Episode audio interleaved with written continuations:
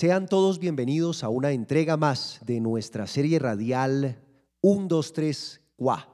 El canto, el grito, la señal que nos indica que ha llegado el momento de comunicarnos con otro de los maestros u otra de las maestras de la música que ha participado del proyecto Acupuntura Musical. Soy Andrés Ospina y en esta oportunidad me acompaña un eh, pedagogo, compositor, investigador, alguien que está convencido de el valor de la música como una fuerza sanadora. Saludamos a Ignacio Murillo. Ignacio, bienvenido a un 234. Eh, un saludo a toda la audiencia y al programa.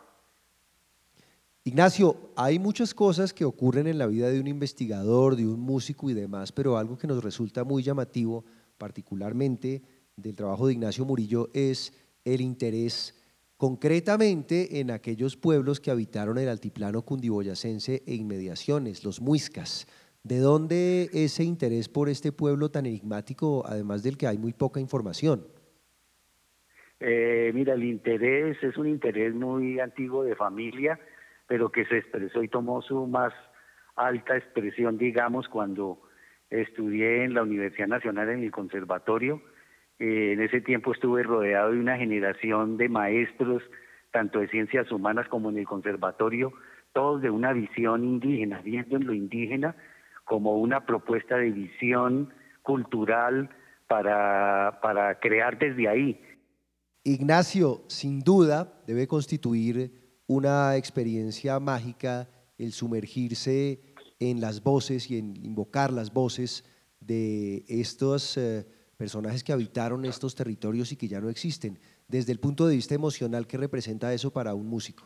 Eh, bueno, representa, digamos, el pretexto, un pretexto fundamental eh, que enlaza una realidad cultural con una realidad étnica, íntima, eh, de una creación o de una expresión, y en esa, en ese, en esa dicotomía, digamos, poder ofrecer un producto artístico que, que ayude a, digamos, a fortalecer una mirada hacia lo propio. Y precisamente eso es lo que vamos a oír a continuación, porque Ignacio Murillo nos va a regalar eh, un fragmento del canto de la nueva gente, uno de estos experimentos hechos alrededor de la cultura muisca. Entonces, aquí vamos. Un, dos, tres.